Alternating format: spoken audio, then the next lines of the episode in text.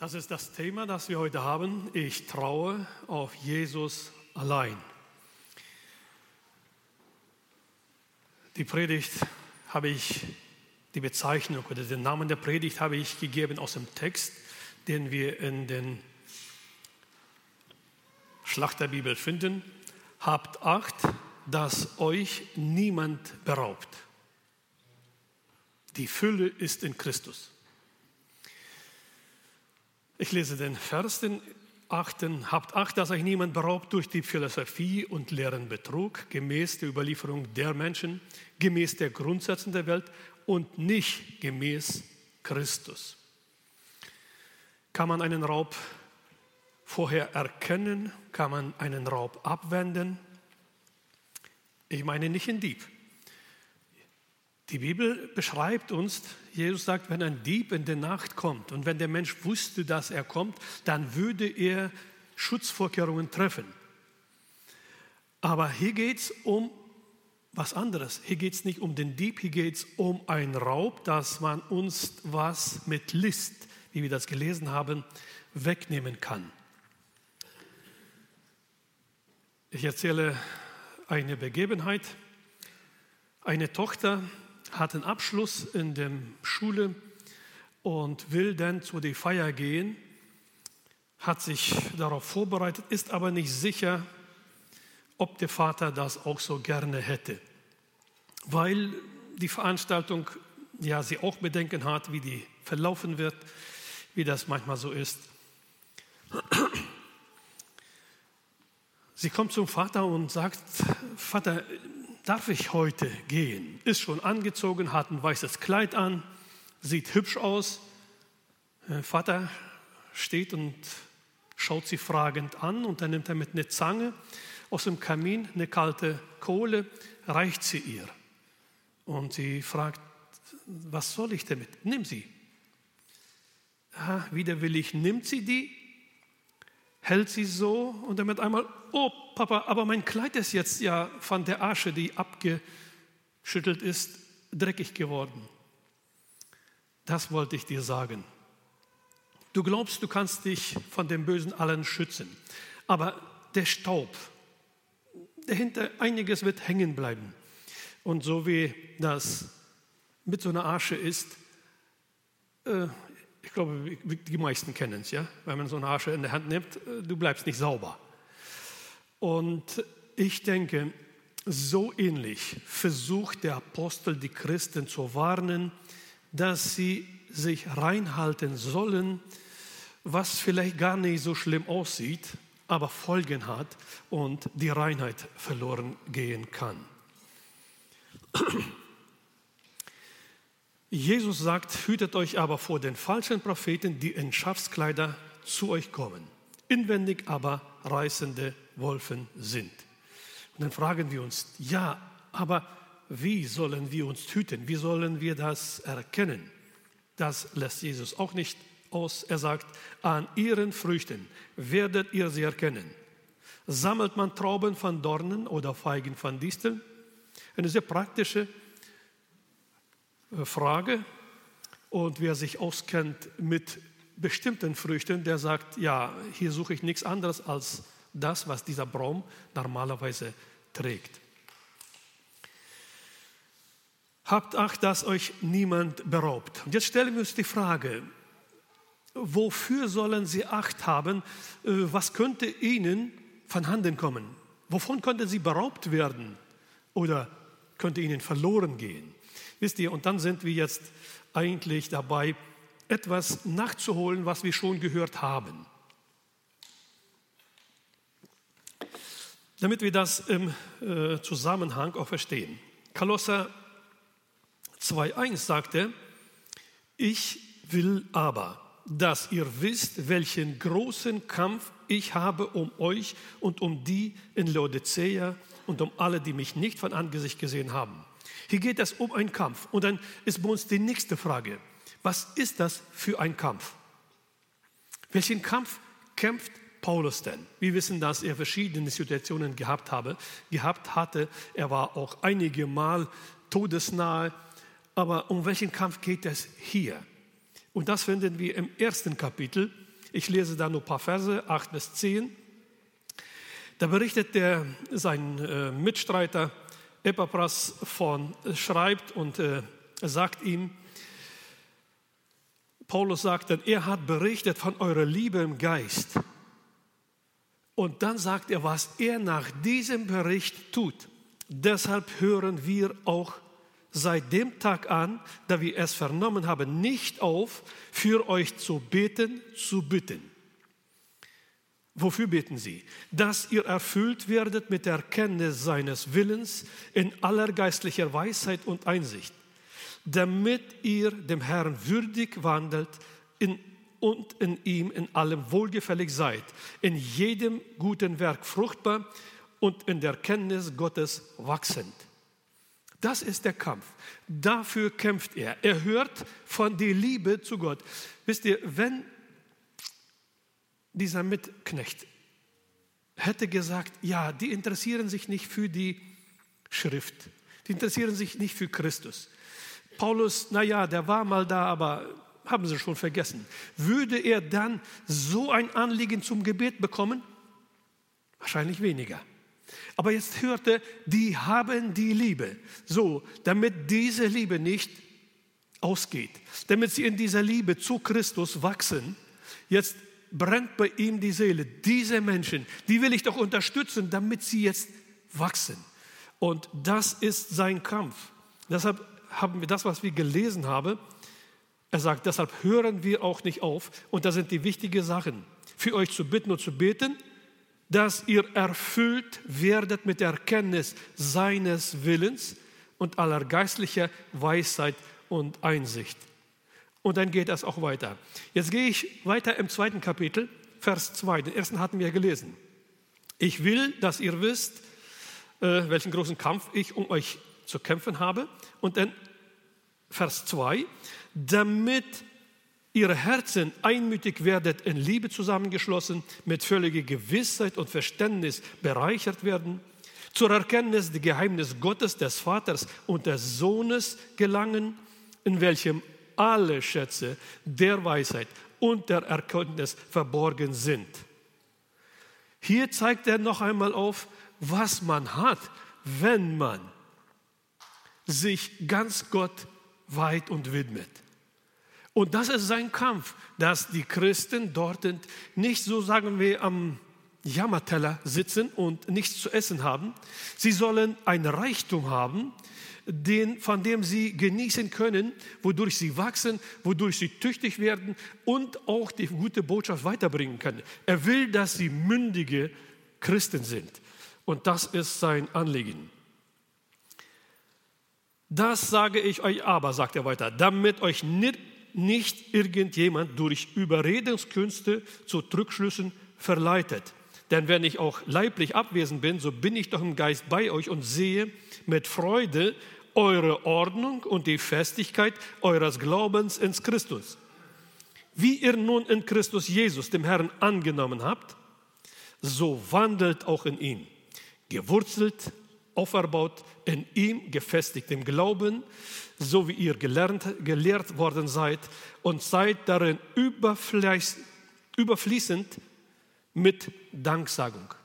Das sind seine Wünsche, das hat er sich vorgenommen. So möchte er eine Gemeinde, die die Liebe zu Gott in sich entdeckt hat.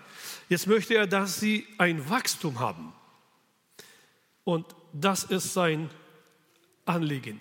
Und weil diese Gemeinde so eine gute Sachen schon aufzeigt, dass sie, äh, sie sind gefestigt im Glauben, sie sind gewürzelt, und trotzdem kommt das, was unser Thema heute ist. Jetzt bin ich bei dem Text Kapitel 2, Vers 8. Habt Acht. Und jetzt sagt er, habt Acht, dass euch niemand beraubt. Jetzt, glaube ich, wissen wir, was man beraubt werden kann.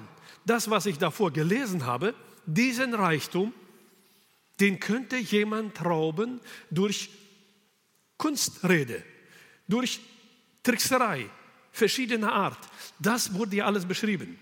Und er sagt, passt auf, auch wenn ihr schon so gut gegründet seid, es gibt immer noch Verführer, die euch verführen könnten. Und jetzt ist sein ganzes Anliegen. Das ist der Text, den wir jetzt betrachten werden, den wir für heute eigentlich haben. Er sagt hier, habt Acht, dass euch niemand beraubt. Durch Philosophie und leeren Betrug, gemäß der Überlieferung der Menschen, gemäß der Grundsätzen der Welt und nicht Christus gemäß. Wisst ihr, im Vergleich merken wir immer am besten, wo Schwachstellen sind und wo die Stärken sind. Oder wenn wir zwei Autos haben, dann können wir auch, wenn die sehr unterschiedlich sind, dann merken wir, oh, da ist ja aber ein Riesenunterschied. Hier wird auch Vergleich gezogen. Aber wo ist der Etalon, an dem man alles misst? Christus.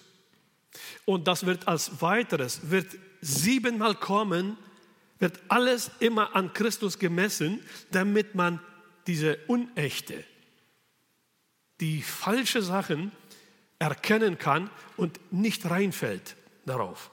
Das wird dann weiterkommen. Und jetzt lese ich den ersten von den, die, der er aufführt, wo die Stärke ist, wo wir den Reichtum haben, wo wir eigentlich diese Fülle haben, von der er sprechen gleich wird. Vers 9, denn in ihm wohnt die ganze Fülle der Gottheit leibhaft. In wem in ihm? Er wird jetzt den Namen Christi gar nicht sagen, er wird sagen, in ihm. Den Christus hat er einmal gezeigt, gesagt, und jetzt sagt er, in ihm. Sie wissen genau, um wem es geht, wir denke ich mal auch. Und er sagt, die ganze Fülle der Gottheit ist in, wohnt in ihm sichtbar, leiblich. Deshalb, wenn Jesus irgendwo war, wir müssen uns ein bisschen vorstellen, Jesus war ein Mann mit 30 Jahren und da waren erfahrene, große Lehrer und so weiter, aber sie hatten alle ganz gewaltigen Respekt vor Jesus. Wenn Jesus gesprochen hat, dann war das einer, der Macht hatte, obwohl er ein ganz junger Mann war. Und hier steht geschrieben, die Fühle der Gottheit wohnt in ihm leibhaftig. Das konnte jeder erkennen, außer die es nicht wollten. Und wer war das? Die in Jesus Christus sahen, dass ihre Ehre und Platz streitig gemacht wurde. Die Pharisäer, die Schriftgelehrte, Sadduzäer und so weiter. Das zweite in Jesus. Und ihr seid zur Fülle gebracht in ihm, der das Haupt der Herrschaft und Gewalt ist. Und so versucht er jetzt uns einem nach dem anderen zu sagen, warum sagt er das alles, was wir in ihm haben, damit wir nicht reinfallen auf Philosophien oder falsche Erkenntnisse. Dieser Vergleich immer. In ihm habt ihr das. Schaut euch Christus an, dann wisst ihr, auf was ihr ein Tausch eingehen bereit seid. Christus kann man nie auf nichts tauschen. Er in ihm haben wir alles. Aber er sagt ja noch, in ihm seid ihr zur Fülle gebracht. Wir haben davor gelesen, dass in Christus die Fülle Gottes ist. Jetzt sagt er, in diesem Christus sind wir, wir, die wir an Jesus Christus glauben, zur Fülle. Was ist Fülle? Da, wo eine Fülle ist, da fehlt es und mangelt es an gar nichts, oder? Können wir das so sagen? Da fehlt es an nichts. In Christus wird uns nichts fehlen und an nichts mangeln. Das will er hier sagen. Denn er ist das Haupt jeder Herrschaft und jeder Gewalt. Christus ist das Haupt.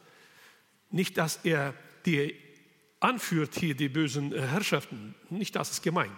Er steht über ihnen und alle diese Herrschaften, die wir heute sehen, die gewählt werden heute und so weiter, die werden sich vor Jesus Christus beugen müssen.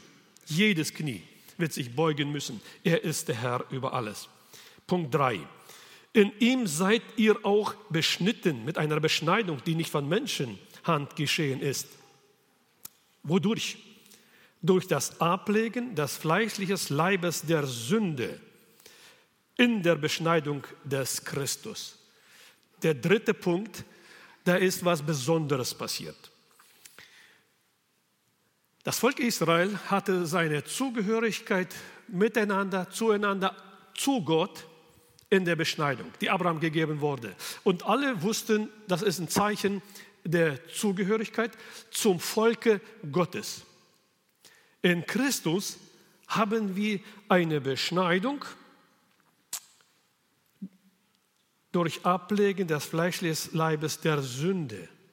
Hier ist eine andere Beschneidung gemeint. Hier ist eine Beschneidung gemeint, dass wir unsere Begierden, die fleischliche, weltliche Begierden, wirklich von Christus abschneiden lassen. Wir sollen der Sünde gestorben sein. Tötet die Begierden in euren Gliedern. So eine Aufforderung haben wir alle im Neuen Testament. Und das ist hier gemeint. Wenn wir das tun, dann sind wir beschnitten, um mit Christus in dem Bund fest integriert zu sein. Das ist hier diese Beschneidung, aber nur in ihm. Ein äußerlicher Ritual schafft das nicht. Mit äußerlichen Ritualen geht sowas nicht zu erreichen. Hier ist gemeint, durch das Ablegen des fleischlichen Leibes der Sünde. Und das ist in der Beschneidung des Christus. Wer kann das machen? Wo haben wir die? Das ist der nächste Punkt. Punkt 4, da ihr mit ihm begraben seid in der Taufe.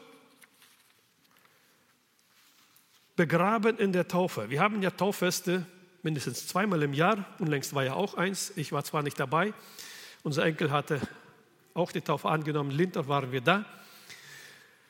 Aber die Taufe ist ein Zeichen, wo wir sagen, mein Ich und meine Begierden des Fleisches, die sollen hier begraben werden. Symbolisch, so wie wir mit Christus in den Tod begraben worden sind. Das ist Symbolik, aber die hat einen sehr großen Stellenwert, denn das ist ein öffentlich, aber ein festes Versprechen, dass ich jetzt Jesus Christus nachfolgen will. Und wie sagt Jesus, will mir jemand nachfolgen, dann kommt die erste Bedingung. Der verleugne sich selbst. Dein Fleisch soll im Grabe liegen bleiben.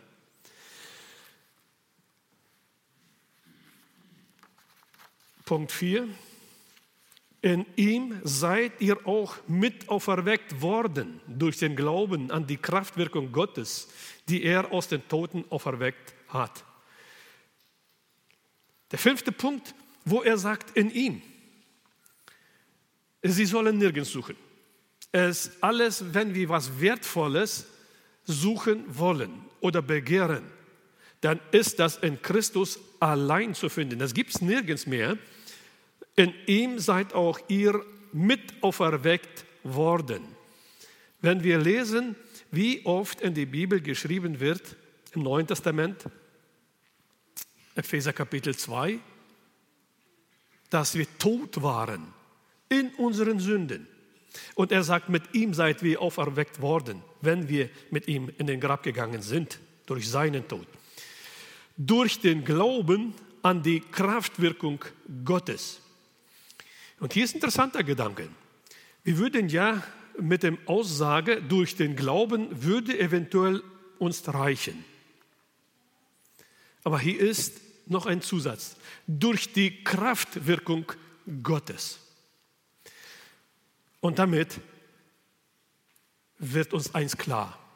Unser Glaube in sich hat nicht diese Kraftwirkung, sondern unser Glauben an die Kraftwirkung Gottes und damit ist unser Glaube festgebunden an dem, der das vollbringt, der das tut, der das umsetzt.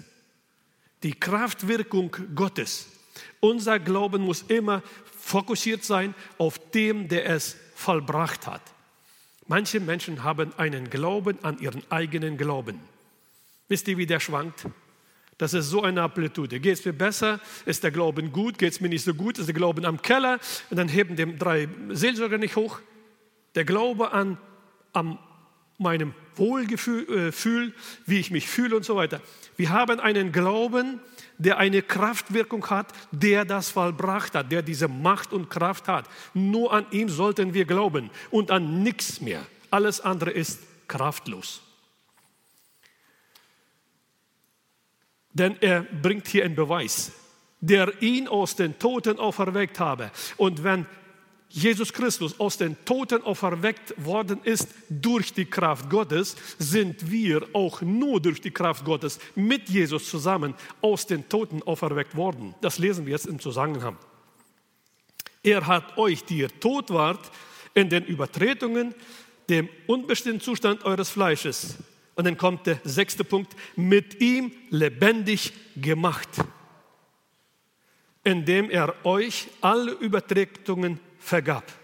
So passiert die Kraftwirkung Gottes, dass wir mit ihm ins Grab gehen und da unser fleischliche Begierden lassen, mit ihm auferwecken und wollen ihm nachfolgen. Aber davor müssen wir uns verleugnet haben und dann ihm nachfolgen, das Kreuz auf sich nehmen und dann mit ihm zusammen ans Ziel gehen und nicht zurückschauen. In Punkt 6, in ihm lebendig gemacht, indem er euch alle Übertretungen vergab. Und jetzt beschreibt er, wie diese Vergebung ausgesehen hat. Das ist der letzte Punkt. Vers 14, und er hat die gegen uns gerichtete Schuldschrift ausgelöscht, die, Satz, die durch Satzungen uns entgegenstand und hat sie aus, der, aus dem Weg geschafft, indem er sie ans Kreuz heftete. Ein Schuldbrief. Im Gericht gibt es einen Schuldspruch. Und nach diesem Schuldspruch äh, entsprechend ist dann die Strafe, die Größe, die Schwere der Strafe. Wisst ihr, gegen uns, glaube ich, gegen jedem, konnte und war auch ein Schuldbrief ausgestellt.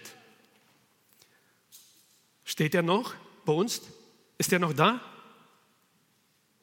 In Jesus Christus gibt es keinen Schuldbrief mehr. Er hat ihm ans Kreuz geheftet.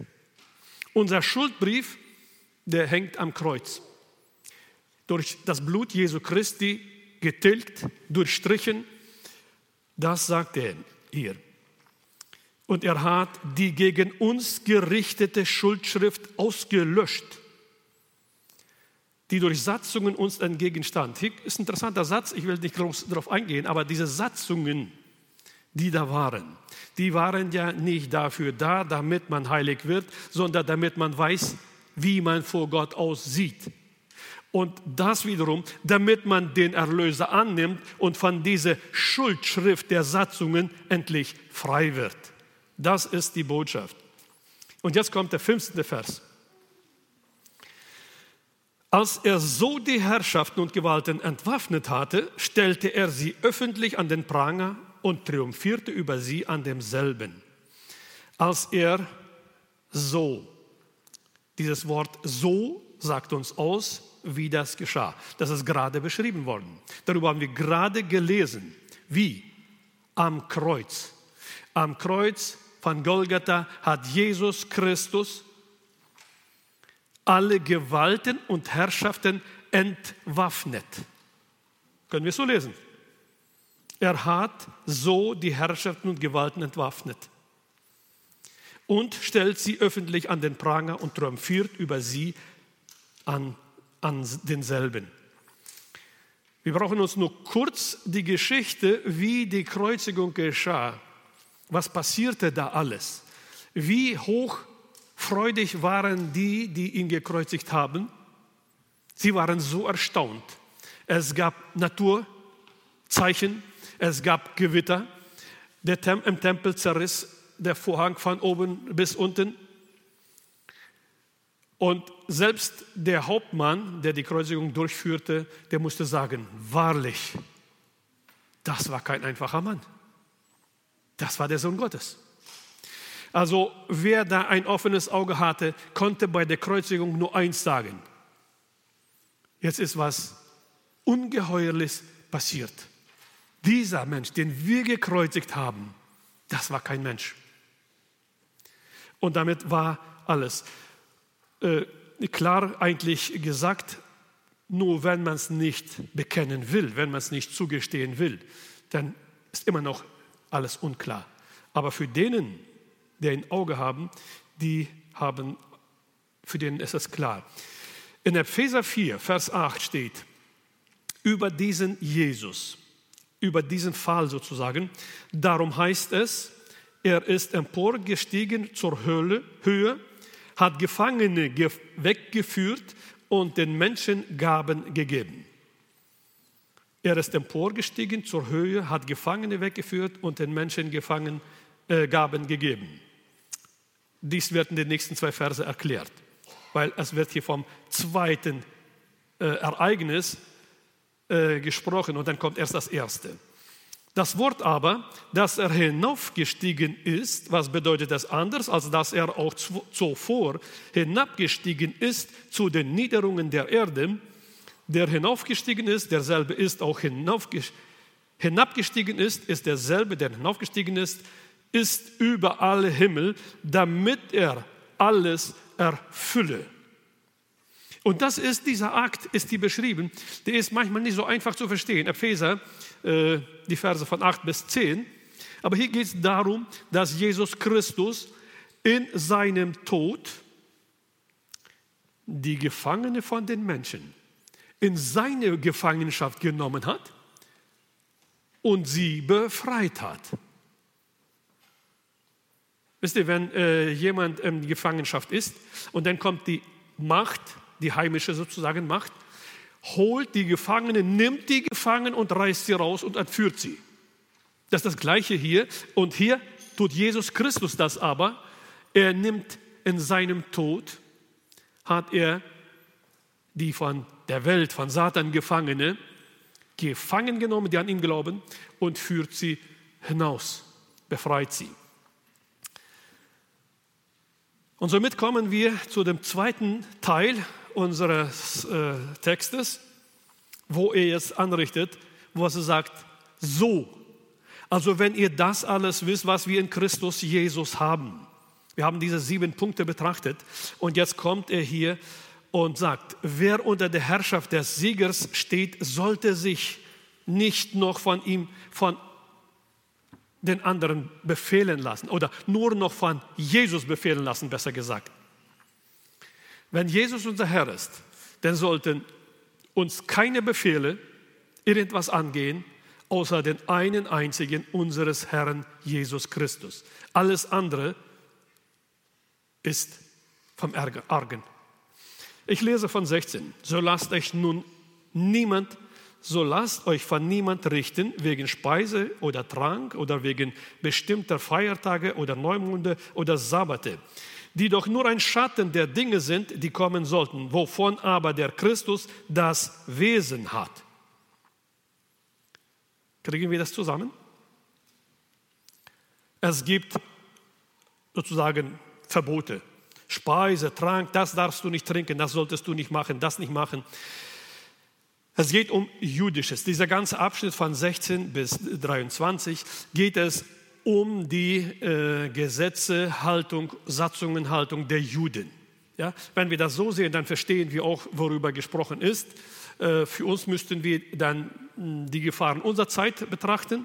Aber hier geht es um das, was die Juden so begehren, was die laden. Und weil es diese jüdische Satzungen und Gesetze sind, die die Juden jetzt noch weiterhin, auch in Christi Zeit, wollen weiter beibehalten, sagt er zu ihnen, das sind doch nur Schatten der Dinge, die kommen sollen, wovon aber Christus das Wesen ist. Verstehen wir? Wir haben davor gelesen, die ganze Zeit, in ihm. Und jetzt wird Christus ist das Wesen. Diese Satzungen gab es, die waren von Gott, die waren aber dafür da, dass der Mensch unterscheiden lernt, rein und unrein. Und wenn er das gut gelernt hat, muss er immer wieder feststellen, dass er unrein ist und dass er jemanden braucht, der ihn reinigt. Das waren die Gesetze und Satzungen, ihre, ihr Ziel und Zweck und Sinn. Und jetzt sagte Jesus, dieses alles war nur ein Schatten von Christus, von dem, der das Ganze einmal in Ordnung bringt und auflöst. Das ist Christus, wovon aber Christus das Wesen ist. Das Wesen, dass der Mensch zur Erkenntnis der Sünde kommt, Buße tut und befreit wird. Das Wesen ist Christus. Das Gesetz ist ein Kindererzieher. In Russisch wird es gut gesagt. Закон Дета Водитель ко Христу.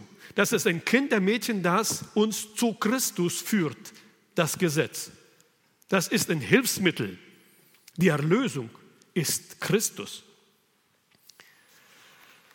Und dann ähm, weiter sagt er, lasst nicht zu, dass euch irgendjemand um den Kampfpreis bringt, indem sie sich in Demut oder Verehrung, der von Engel gefällt, sich in Sachen einlässt, die er nicht gesehen hat, wobei er ohne Grund aufgeblasen ist von seiner fleischlichen Gesinnung. Also hier geht es äh, zum Beispiel, was könnte das sein? Wir waren mal mit einer Gruppe, hatten aus äh, Missions, äh, nach dem Missionstreffen Gäste aus Usbekistan und dann gingen wir in eine, bei den Bodensee, in eine katholische Kirche. Und dann begann da bald der Gottesdienst und dann kam ein Priester raus, sehr schön angezogen, eine wunderbare Stimme, hat erst gesungen und dann war die Begrüßung. Liebe Marienverehrer und Verehrerinnen. Das war die Begrüßung. Und dann ging das die ganze Zeit nur darum, dass, ihr so gut, dass es so gut ist, dass ihr gekommen seid. Maria, die Mutter Gottes und, und. Es ging die ganze Zeit um Maria, die Mutter Gottes. Das ist so ähnlich. Christus blieb weg. Und er sagt, lasst euch nicht um den Kampfpreis bringen, in Fall, indem sich jemand in falscher Demut, in Verehrung von Engeln, äh, das gehörte zu der Zeit, das waren da Strömungen, die die Engel verehrt haben und so weiter. Deshalb, da wollen wir gar nicht jetzt äh, uns vertiefen. Der nächste Punkt, und nicht festhalten an den Haupt. Sie machen dieses alles, aber sie halten nicht fest an dem Haupt, von dem aus der ganze Leib durch die Gelenke und Bänder unterstützt und zusammengehalten heranwächst in dem von Gott gewirkten Wachstum. Und er sagt, wenn wir wachsen wollen und wenn dieser Wachstum von Gott kommen soll, dann müssen wir all das andere einmal weglassen, überhaupt nicht ranlassen. Denn das Haupt aller ist Christus. Und wenn wir uns an Christus festhalten und in seiner Lehre, die er lehrt, dann werden wir heranwachsen in dem von Gott gewirkten Wachstum. Aller anderer Wachstum wird nicht von Gott sein und das wird nur fleischlicher Wachstum sein. Und hier sagt er von dem von Gott gewirkten Wachstum. Wenn ihr nun in Christus den Grundsätzen der Welt gestorben seid, weshalb lasst ihr euch Satzungen auferlegen, als ob ihr noch in der Welt lebtet? Und jetzt spricht er sie direkt an und sagt, wenn ihr nun von Christus den Grundsätzen der Welt gestorben sind, damit begann es ja am Anfang, der Grundsätze der Welt und so weiter und nicht nach Christus, dann könnt ihr beraubt werden. Passt auf. Und hier sagt er, wenn ihr diesem gestorben seid, sind Christus diesem gestorben, wenn sie wiedergeboren sind und Christi Nachfolger sind? Eigentlich schon. Warum lasst ihr euch dann, wenn ihr Kinder Gottes seid, warum lasst ihr euch dann, sagt er hier, Satzungen auferlegen, als ob ihr noch in der Welt lebt? Wisst ihr, zu jener Zeit war das das Judentum. Lassen wir uns heute von der Welt Satzungen auferlegen? Ich glaube schon und gar nicht so wenig. Wir müssen aufpassen, dass die Welt uns nicht bestimmt, wie wir auszusehen haben, wie wir zu wandeln, wohin zu gehen, was zu tun, was nicht. Das sind diese Satzungen der Welt. Und er sagt, wenn ihr der Welt gestorben seid, warum lasst ihr euch denn die Satzungen dieser Welt auferlegen. Das hat jetzt mit dem Judentum nichts zu tun, das hat mit heute ganz aktuell zu tun. Und dann steht, rühre das nicht an, koste jenes nicht, äh, belaste dies nicht, was doch alles durch den Gebrauch der Vernichtung anheimfällt. Gebote nach der Weisung und Lehren der Menschen, die freilich einen Schein von Weisheit haben, in, in selbstgewählten Gottesdienst und Demut und Kasteiung des Leibes und doch wertlos sind und zur Befreiung des Fleisches dienen. Ich hatte schon davor gesagt, hier geht es um äh, die Lehre der Juden, aber auch heute können verschiedene Verständnisse kommen und wir können heute uns der Welt sehr stark anpassen. Römerbrief 12, die ersten zwei Verse sprechen das sehr, sehr eindeutig an, besonders der zweite.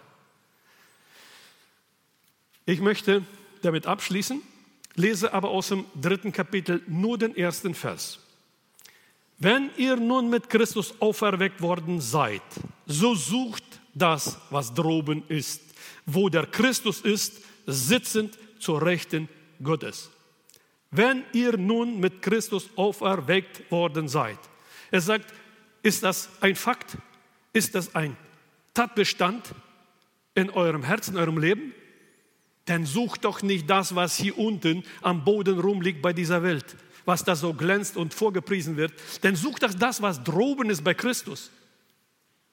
Damit ruft er auf und das werden wir weitergehen. Dieser Vers gehört für die nächste Predigt, aber ich glaube, der Übergang ist dann schon gut, dass wir das machen sollen. Ich lese nochmal diesen letzten Vers. Wenn ihr nun mit Christus auferweckt worden seid, so sucht das, was droben ist, wo der Christus ist, sitzen zur Rechten Gottes. Wenn er zur Rechten Gottes sitzt, wer hat noch irgendeine Macht, auch irgendwas über seine Kinder zu bestimmen? Gibt es dann eine Macht? Das ist, was Paulus nahelegt will. In ihm haben wir die Fülle, in ihm sind wir gefüllt mit allem, was wir brauchen und wir können unterscheiden, was uns dabei stört, diesen Christus nachzufolgen oder was uns verlockt, von diesem Reichtum zu wechseln in dieses irdische, nichtige und vergängliche. Der Herr möchte uns bewahren, dass wir ans Ziel ankommen. In ihm werden wir ganz sicher, mit voller Garantie ans Ziel ankommen. Und der Herr segne uns dabei und gebe uns, dass wir einen Glauben haben in der Kraftwirkung Gottes, die unseren Herrn Jesus Christus aus den Toten auferweckt hat. Amen.